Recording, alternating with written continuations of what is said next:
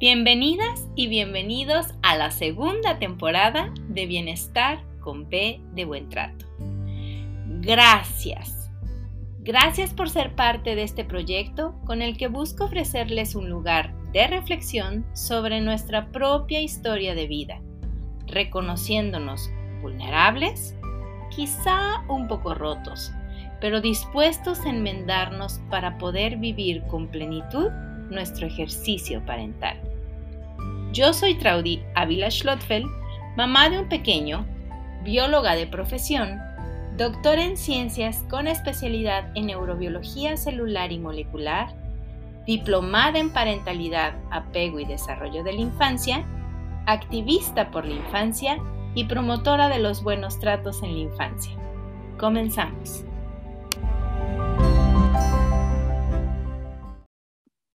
Listo. Bienvenidas y bienvenidos a el programa de las 3 Bs, Bienestar con B de Buen Trato.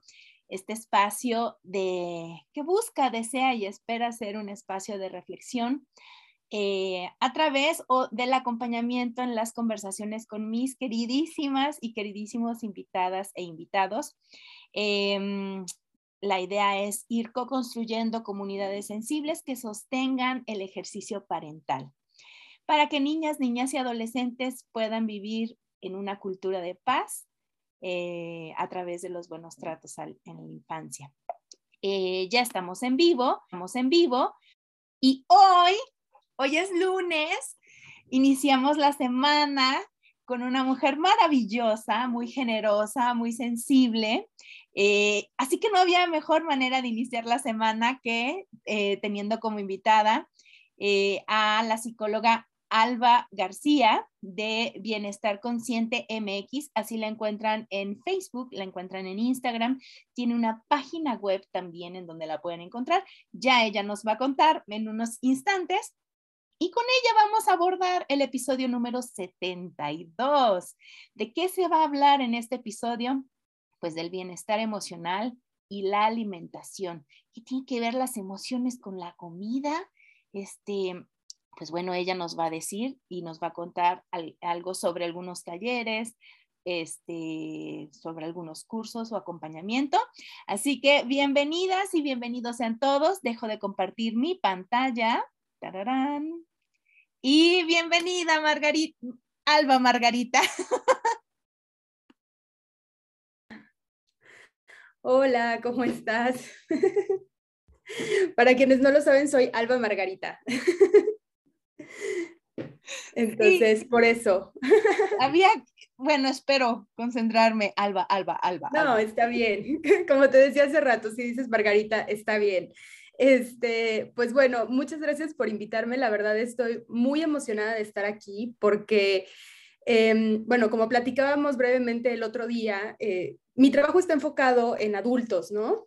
Pero justo esta reflexión que teníamos el otro día me llevó a ver lo importante que es voltear a ver a la infancia, porque ahí es donde comienza todo. Si queremos dejar de tener eh, los problemas que tenemos nosotros ahora en la edad adulta alrededor de la comida, tenemos que voltear a ver para atrás y decir, ok, yo ya tengo toda esta chamba aquí que tengo que hacer, pero ¿cómo puedo ayudarle a los que vienen atrás de mí para que ya no vivan eso mismo? Y la verdad es que como vamos a descubrir hoy, yo pienso que es muy sencillo eh, pero sí tenemos que ponernos las pilas, ¿no? Y bueno, eh, me dijiste, preséntate y yo ya me fui de lleno al tema, este, pero bueno, mi nombre es Alba García, yo tengo un proyecto que se llama Bienestar Consciente, este proyecto pues está enfocado en que tomemos nuestras relaciones con la comida, con la vida misma, con nuestras emociones y pues vivamos una vida, una vida más consciente, más amorosa eh, con nosotros mismos, ¿no? Ir sorteando un poco todo el tema emocional que, luego no sabemos cómo ponerle orden. Eh, y bueno, ahora voy a tener dos talleres en domingo, porque no me gusta que hayan pretextos de no me puedo conectar, entonces domingo por la mañana, tres horas, muy sencillos. Eh, uno va a ser justo para trabajar el tema emocional alrededor de la comida, eh, para resolver esta historia emocional que venimos cargando con ella, entender por qué se nos antoja lo que se nos antoja, qué podemos hacer para darle la vuelta a esto. Y el otro es enfocado en ansiedad. Aprender a calmar nuestra ansiedad. En este caso, no alrededor de la comida, está enfocado más a personas que identificamos que tenemos por ahí o un trastorno diagnosticado o algo que nos dice, híjole, yo no sé qué hacer cuando me siento muy angustiada de pronto. Vamos a entender qué es la ansiedad, pero sobre todo vamos a hablar de cómo podemos calmarnos con un plan de tres pasos, que eso a mí me parece maravilloso porque luego se ve como algo fuera de nuestro alcance y se siente así, pero vamos a entender cómo podemos, eh, pues, poner esto de una manera que la podamos abordar más fácilmente. Y bueno, el taller de emociones y comida va a ser el 3 de abril y el de ansiedad el 10 de abril. Cualquier eh, duda que tengan, pues pueden contactarme en mis redes sociales y también ahí van a encontrar un número de WhatsApp en el que me pueden escribir. Oye, pues están buenísimos los dos, la verdad.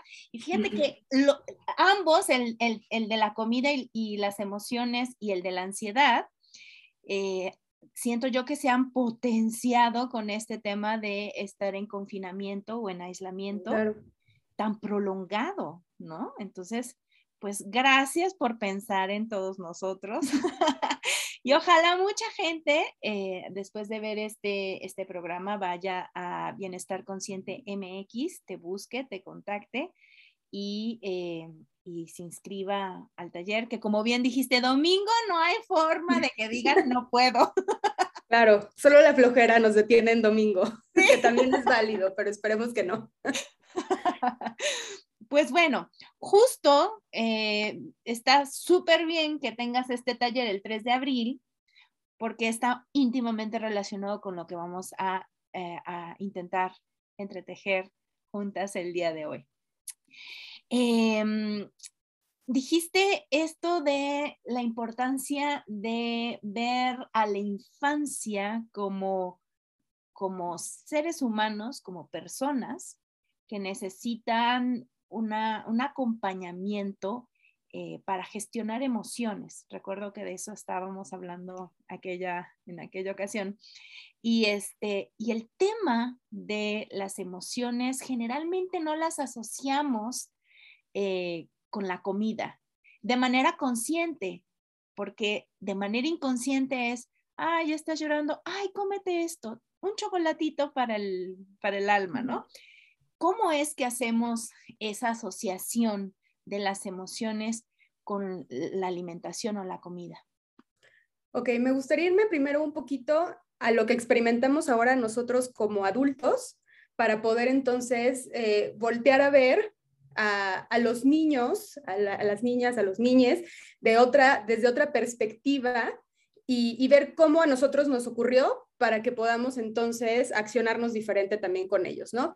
Quiero comenzar diciendo que todos somos comedores emocionales, ¿no? Eh, la comida y las emociones van mano a mano porque la comida es placer, la comida es sensorial, la comida entra por el olfato, por el gusto y, y es, ahora sí que no se pueden desligar la una de la otra, ¿no?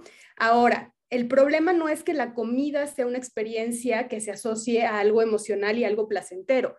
El tema es cuando empezamos a utilizar la comida para otras cosas que no son ese placer de, comer y de disfrutar y de degustar, que ya empieza a ser como nosotros ocupamos a la comida como un regulador emocional, que es justo lo que decías. Ay, te sientes triste, un chocolatito, te sientes de esta manera, entonces come. No te sientes de esta manera, come y te vas a sentir mejor. Entonces, eh, ¿qué tan frecuentemente recurrimos a la comida como un regulador emocional depende de las herramientas que nosotros hayamos desarrollado a lo largo de nuestra vida.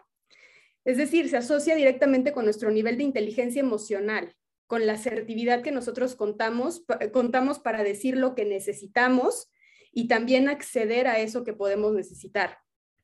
Pero el problema, y, esto es como algo eh, primordial para mí que entendamos, es que los adultos, por lo regular, sabemos reconocer eh, tres cosas. Cuando estamos felices, cuando estamos enojados y cuando estamos tristes. Pero, ¿sabes? Esas son emociones eh, gigantes que tenemos que aprender a aterrizar.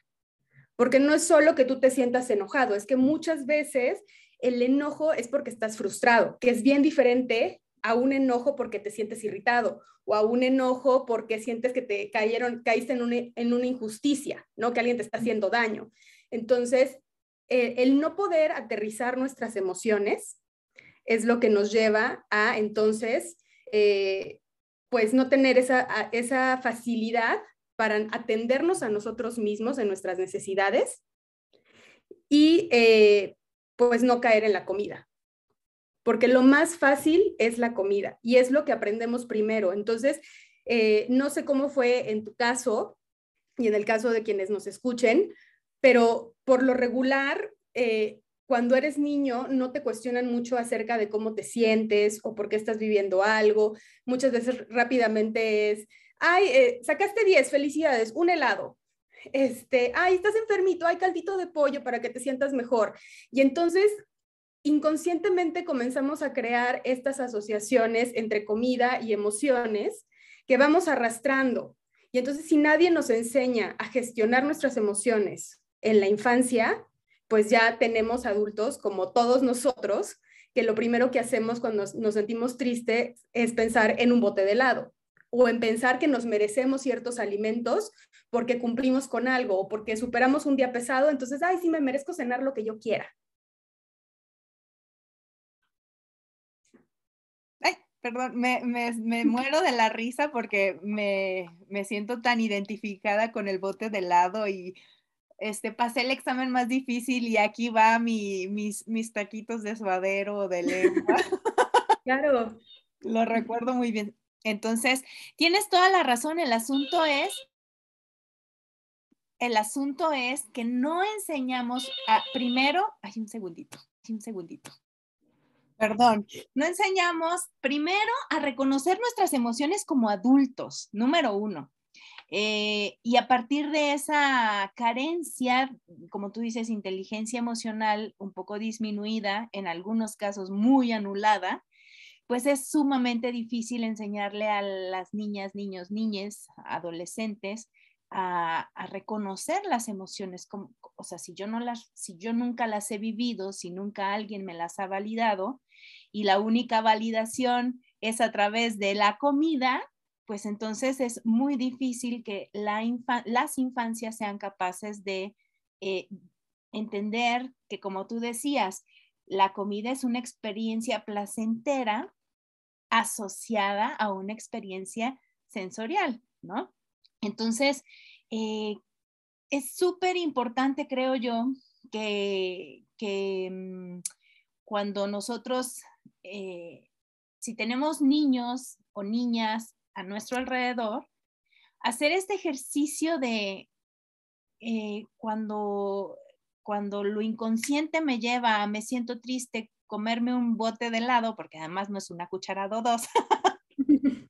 en mi caso es un litro cuando estoy muy mal.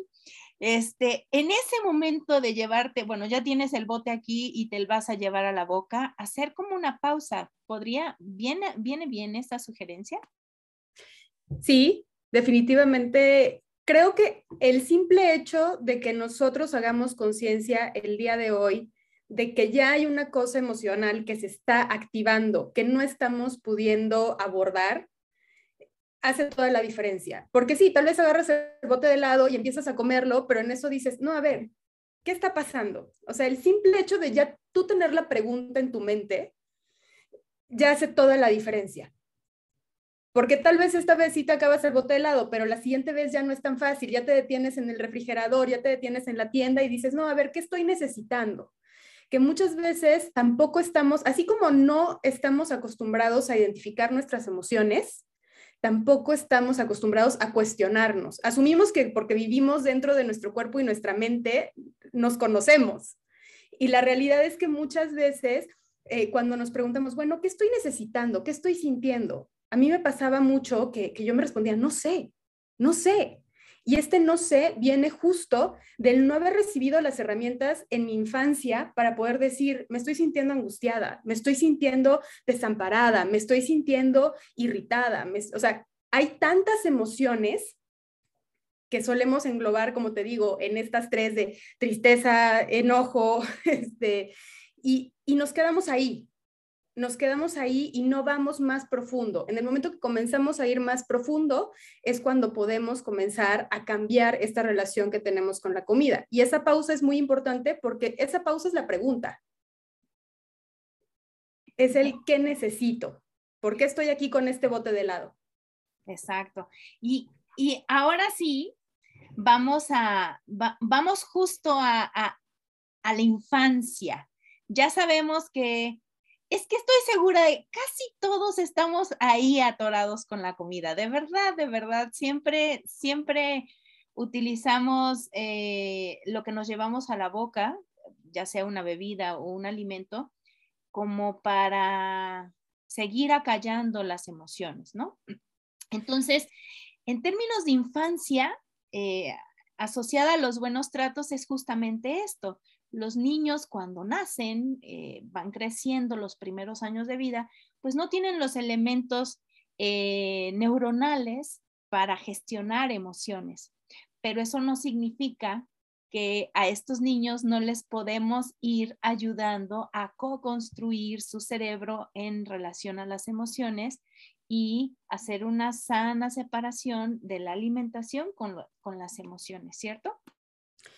Sí, creo que eso es muy importante y, recordar que, a ver, de entrada, el tema de, de, las emociones y la comida se remonta a, este punto básico de entrada de conexión mamá e hijo, que es la lactancia, ¿no? Este es el primer momento en el que aprendemos que el alimento nos da conexión, que el alimento nos calma, que el alimento nos reconforta este es el momento en el que sin necesidad de que nosotros seamos conscientes, tengamos así una red cerebral eh, de adulto, o sea, nos damos cuenta, lo sabemos, los bebés lo saben, ¿no? Porque es algo inmediato. Entonces, también por eso es muy fácil que si nosotros no vamos aportando otro tipo de herramientas a la infancia, pues esta, esto lo vayamos como arrastrando y pase de ser algo muy bonito algo que ya se sale eh, como de nuestro control y es simplemente que no estamos aportando, eh, como tú dices, esta, estas herramientas en el momento preciso, que no son, eh, porque cuando hablo de herramientas puede sonar a algo de que existe un manual para hacerlo, pero no. a ver, lo que pasa es que nosotros tenemos que aprender a permitir emociones. Muchas veces, cuando somos adultos, y eso también tiene que ver con lo que nosotros vivimos y aprendimos, eh, lo primero que hacemos cuando alguien está fuera de control a nivel emocional es querer censurarlo y es querer, ¿cómo tapo esto? ¿Cómo quito esto? ¿Te sientes incómodo? ¿Cómo te quito la incomodidad? No, es, no tenemos esta permisividad no nos damos ni siquiera nosotros este permiso, ¿no? Ya no podemos hablar de lo que le podemos permitir a alguien más, mucho menos eh, a un niño, una niña que, que, también aprendemos a ver como, ay, no importa, eh, como que los hacemos a un lado en su experiencia emocional, no nos damos cuenta lo primordial que es. Entonces, tenemos que aprender a dar permiso de que lo que sea que esté ocurriendo a nivel emocional ocurra y ocurra en los tiempos de, la persona que lo está experimentando. Tenga 20, tenga 5, tenga 3, tenga 2, dos años, no importa. Hay que permitir esa experiencia emocional. Porque también a veces creemos que la mejor manera de abordar las experiencias emocionales es derivando significado de ellas, o sea, es diciendo, ¿qué es lo que está pasando? No, es que te sientes así porque, y entonces no nos permitimos el sentir. El primer paso es simplemente sentir, permitir que lo que sea que esté ocurriendo suceda.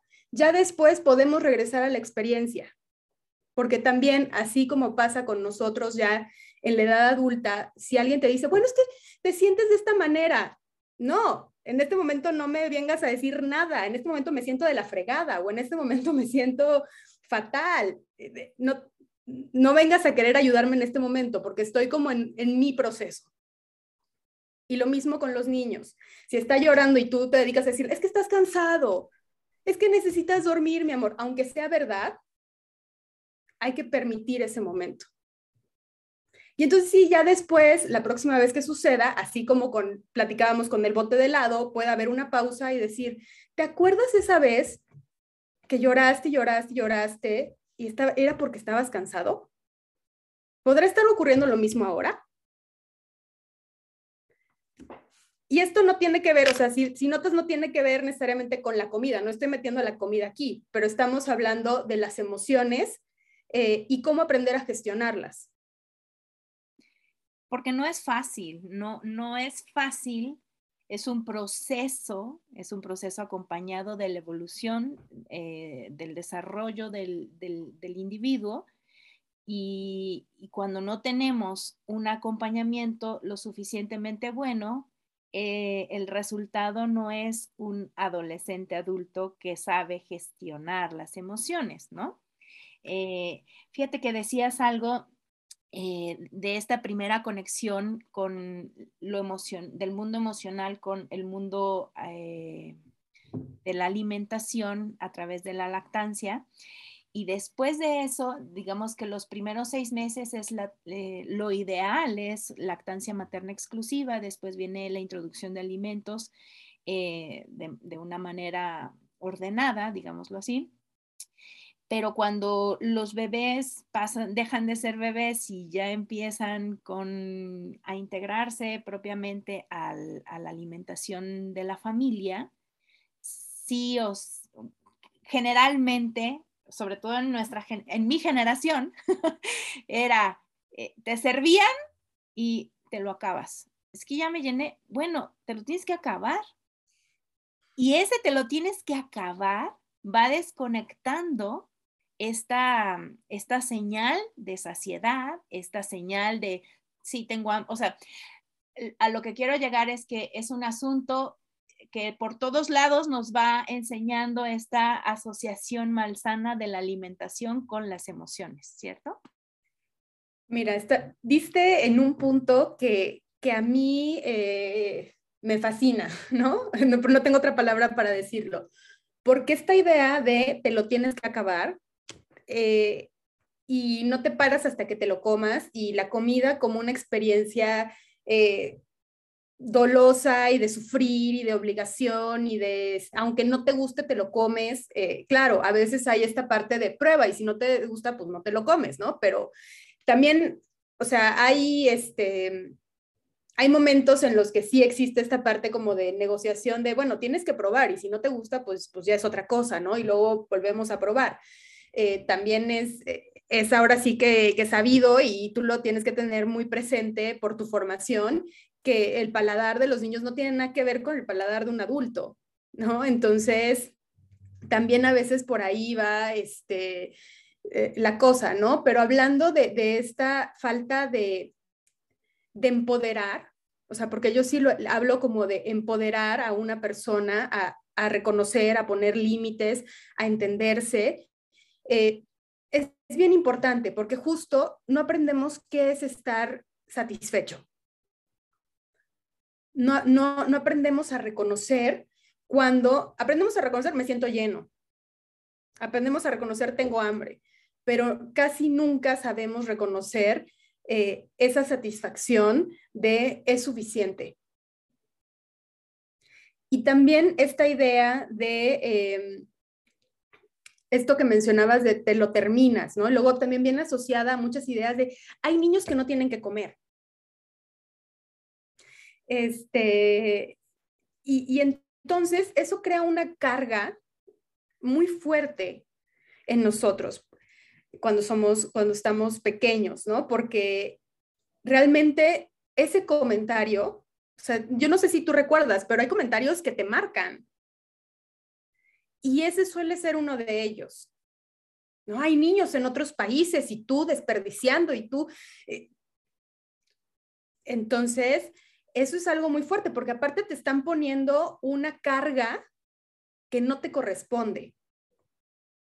Exacto. Y yo he conocido personas en la edad adulta que en un restaurante o en una comida o en, un contexto social no pueden dejar nada en el plato a pesar de que no les guste, a pesar de que este, ya estén satisfechos, a pesar de que la porción haya sido excesiva, la que les, sea que les hayan servido, porque dicen, es que a mí me enseñaron en mi casa que no se puede dejar nada. Exacto. Y es como un automatismo, pero es algo que nos llega a salir muy caro, porque entonces en esa experiencia no hay placer, en esa experiencia tampoco hay libertad, y nuestra, nuestra, nuestra relación con la comida debe ser una de libertad, de gozo, de amor, no una de restricción, de ideas limitantes y de seguir mandatos que aprendimos que, no corresponden. Qué, qué, bonito lo dijiste, porque justamente eh, eh, yo creo que este va a ser como mi, mi short, mi YouTube short, porque es muy cierto, o sea, cuando uno va a alimentarse, sí o sí hay una conexión con lo emocional. O sea, no hay forma de disociarlo por lo que tú nos decías al principio, ¿no?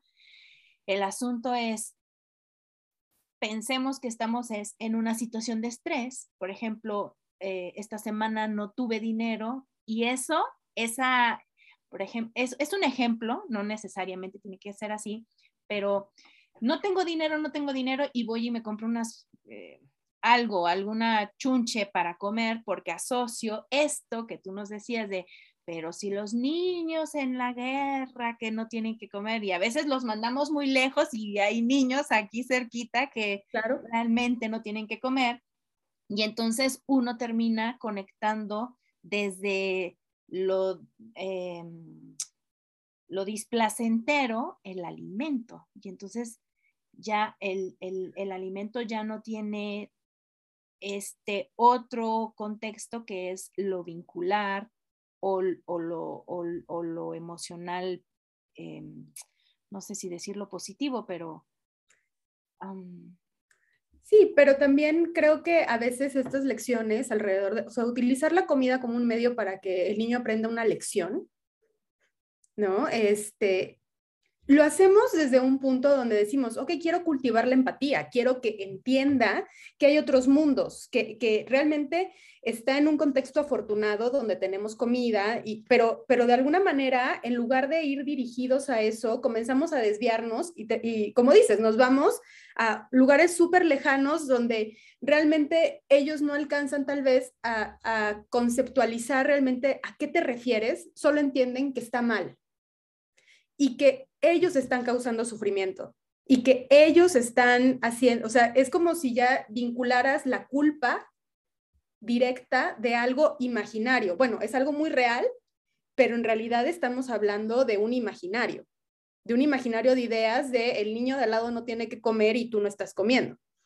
Entonces, ¿cómo podríamos mejor cultivar esa empatía y esa gratitud de, de otras formas? Que no sea a través de decir, tú no quieres comer, ¿no? Y esa es una pregunta, y es una pregunta abierta. ¿Cómo realmente puedes cultivar esa empatía, esa, esa sensación de, que, eh, de, reconocerte como un ser afortunado? Que no sea con estos argumentos de que no te das cuenta, el mundo está muy mal. Porque eso ya, eso solito se van a dar cuenta. Yo creo que eh, sin afán de responder a tu pregunta, mejor que asistan a tu taller. este, por cierto, recordándoles que el taller es el próximo 3 de abril, es domingo. Em, la, empatía se construye, ¿no? ¿no? No es algo que con una varita mágica va a salir. Este, no es algo con lo que nazcan los niños. sí, los niños tienden a sintonizar, ¿no? A, evocar o a reflejar una emoción, tú te ríes, el niño se ríe, ¿no? Cuando es muy chiquito, pero no hay un, una base neuronal que sostenga ese, en ese cerebro para decir, el niño es muy empático y tiene dos años, ¿no? Por ejemplo. Este, porque para la empatía hay que llegar a otros hitos del desarrollo, pero lo que sí es cierto es que en la medida en que nosotros los adultos seamos empáticos con nuestros hijos, es decir, los mentalicemos de manera benévola, interpretemos de manera benévola sus acciones y demos una respuesta sensible a lo que ellos necesitan, esos niños y niñas van a ir consecuentemente construyendo esta, estas redes neuronales de la empatía. Pero antes de despedirnos, porque ya llevamos 33 minutos, este, a mí me encantaría remarcar esto que dijiste, Alba. Ellos se sienten culpables cuando les decimos, tú no quieres comer y los de allá al lado no, no tienen que comer.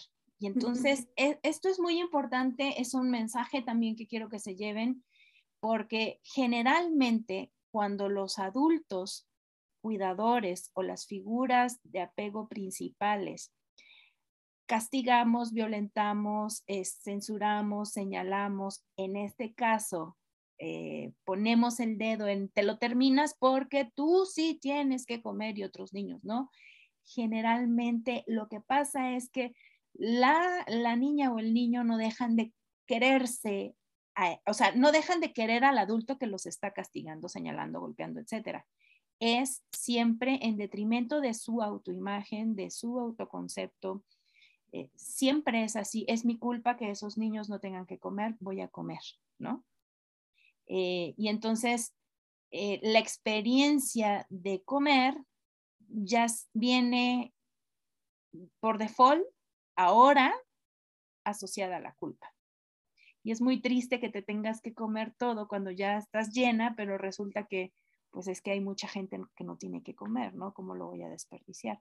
Pero es súper importante que la gente, que, que quienes nos escuchen, recordemos que cuando eres un adulto o una figura de apego principal, ya sea la maestra a la que ama el niño o la niña, este, la niñera que llega a cuidar a tus hijos, o tú mismo como mamá o papá o como tía o como abuelo, siempre, siempre, siempre, o generalmente, por no decir siempre, porque luego las cosas totalitarias no salen bien, pero generalmente lo que sucede es que los niños y las niñas jamás, jamás van a poner en duda o le van a poner una mancha a lo inmaculado que es ese adulto de referencia. Siempre la mancha y la culpa y, todo viene a recaer sobre ellos mismos.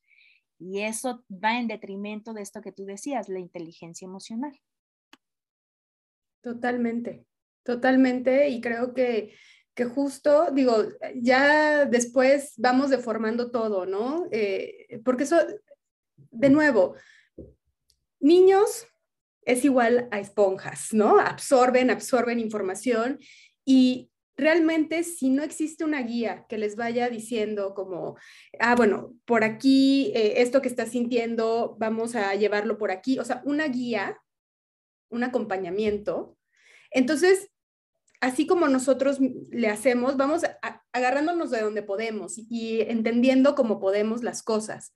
Y entonces ahí es donde nos empezamos a perder y es donde ya no hay seres empáticos, pero tampoco hay seres asertivos y sobre todo no hay seres que puedan reconocer sus emociones y gestionarlas. Que ese es el problema, cuando nosotros no podemos lidiar con nuestras emociones, porque entonces eso eh, es lo que nos lleva a adultos que están actuando en su vida de una manera restringida, inconsciente, y no inconsciente de, ay, tiro basura o algo así, sino inconsciente de que no te das cuenta y que no te permites regularte y que no eres, va a sonar un poco tal vez este, determinante y extremo, pero no eres un, un ser humano funcional.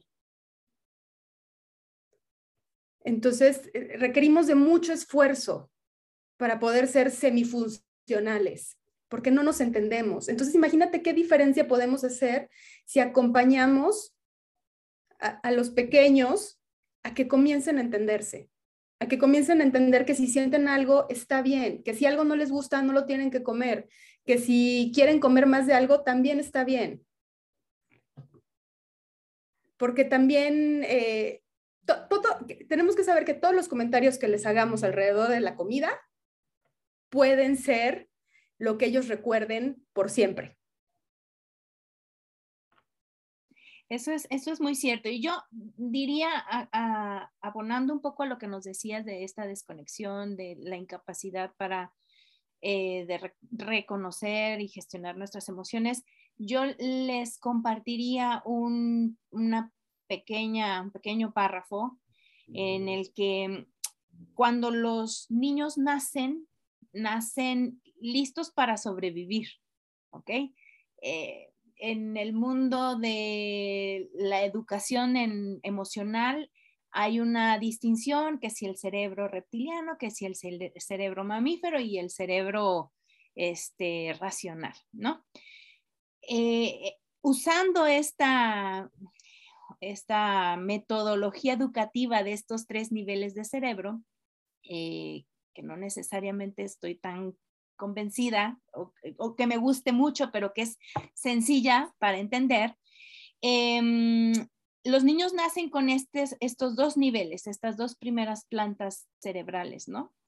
a lo que tú te refieres es que en la relación de, en esta diada, mamá, bebé, papá, bebé o cuidador principal y bebé, nosotros vamos poniendo ladrillo a ladrillo con mezcla chida, buena, de excelente calidad de esos ladrillos y vamos construyendo las escaleritas para el siguiente nivel que es el cerebro racional o el, cerebro este que nos hace seres racionales. Si nosotros no ayudamos a poner, a hacer la mezcla, cuando hacen una barda, pues hay alguien que está haciendo mezcla, la pone en un bote, en un galón como se llame, o en una cosa así y la lleva al señor que está poniendo la mezcla entre los ladrillos. Ahí el trabajo es de dos, ¿cierto? Eh, si lo hace uno, eh, es más complejo para el albañil que está haciendo la, la barda. Y quiero dejarlo así de sencillo para que entendamos que una desconexión, un niño que tiene que te gusta, bueno, adolescente, 15, 16 años, que no puede conectar este cerebro racional con el cerebro emocional, es un niño o adolescente que no ha sido acompañado. Es un niño que ha tenido que construir solito, hacer la mezcla, cargarla en su aditamento, que no recuerdo cómo se llama, llevarla al sitio en donde tiene sus ladrillos y el pegar. Y cuando se da cuenta, ya no tengo y tengo que ir a preparar la mezcla. Eso es lo que sucede con esos niños que tienen una desconexión y que también sucede en los adultos, ¿no? Este... Claro, pero eh, justo en, en, esta analogía yo creo que también lo que tenemos que reconocer es que la barda se va a construir. O sea, la barda se va a construir de una u otra manera, pero qué padre poder ayudar a alguien a hacer su mezcla con los ingredientes adecuados, pero para eso tenemos que saber cuáles son. Y muchas veces no sabemos porque tenemos también dificultad nosotros. Entonces, tenemos que trabajar, es importante yo creo, y, en eso no me dejarás mentir, más allá de, de cualquier curso lo que sea, que nosotros trabajemos nuestros temas, sean con la comida, sean con las emociones, sean con nuestras relaciones, con lo que sea, que siempre trabajemos en ser los mejores adultos que podamos ser, todos nuestros traumas, para entonces sí poder ayudar más eficientemente, porque de que lo vas a ayudar, lo vas a ayudar. Y de que vas a contribuir en algo, vas a contribuir en algo. Pero creo que sí podemos tomar esta oportunidad de nosotros ser mejores para que podamos ayudar a esta infancia a ser adultos eh, felices, libres, amorosos y que no tengan estas batallas mentales que nosotros tenemos. Van a tener algunas, o sea, eso es también de ley, ¿no? Alguna van a tener, pero que no sean las mismas, ¿no? Que, que no sigamos en este patrón donde la lucha va a seguir siendo la misma eternamente. Que tengan otro, otros temas. Sí, yo añadiría infancia plena, eh, mm. porque desde la plenitud puedes vivir todo eso que, tú acabas de, señalar. Y sí, sí o sí se va a construir, construir. ¿Cómo va a sostener esa barda el resto de las estructuras? Pues con muchos esfuerzos, con mucha energía en algunos casos cuando no está bien construida. Y la idea es justamente esta, asociar la construcción de esa barda a la plenitud. Sentirse seguros porque está bien construida, sentirse amados porque alguien estuvo ahí conmigo, sentirse validados. Entonces, pues no dejen de asistir a estos dos talleres, porque ya que estamos hablando de la construcción, también el tema de la ansiedad es súper... También está asociada con la comida, fíjate. Yo ansiosa voy y no tengo hambre, pero ya quiero comer. Y ese sería otro tema chidísimo, pero por lo pronto, 10 de abril, el taller es sobre la ansiedad, es domingo, y el 3 de abril, el taller es sobre las emociones y la comida. Entonces, ah, arroba bienestar consciente MX, ¿cierto? Es correcto, sí. ¿Y tu página web? Es www.bienestarconsciente.com. Ok. Y en, esa, en esas plataformas podemos encontrarte para hablar sobre estos y otros temas. Además, subes unos videos muy bonitos Ay, muchas gracias. Contenido muy lindo. Lo que escribes en el Facebook es hermoso, así que vayan y acompañen a Alba a, este bienestar consciente, que, eh, en donde las emociones son reconocidas, validadas, reflejadas y acompañadas. Mm, qué lindo. pues bueno, nos despedimos. Muchísimas gracias a las personas que se conectaron. Em, que tengan un lindo inicio de semana. Hoy estamos celebrando el natalicio de don Benito Juárez. Estamos celebrando, creo que hoy es ya la entrada de la primavera. O sea, hoy suceden un chorro de cosas y seguro que se me pasa algo más, pero disfruten su eh, fin de semana largo. Y gracias, Margarita, Alba Margarita, por estar. gracias a ti, Traudy. La verdad, yo feliz y espero que lo que platicamos, pues, les sea útil. Yo también, y estoy segura de que sí, a muchas mamás y papás, incluso los abuelos, nos, nos va a servir muchísimo este episodio. Gracias por tu generosidad, gracias por tu sensibilidad, gracias por compartir tus saberes y gracias por estar en bienestar con B de buen trato. Claro que sí. Nos despedimos, muy buen inicio de semana y pásenla muy lindo.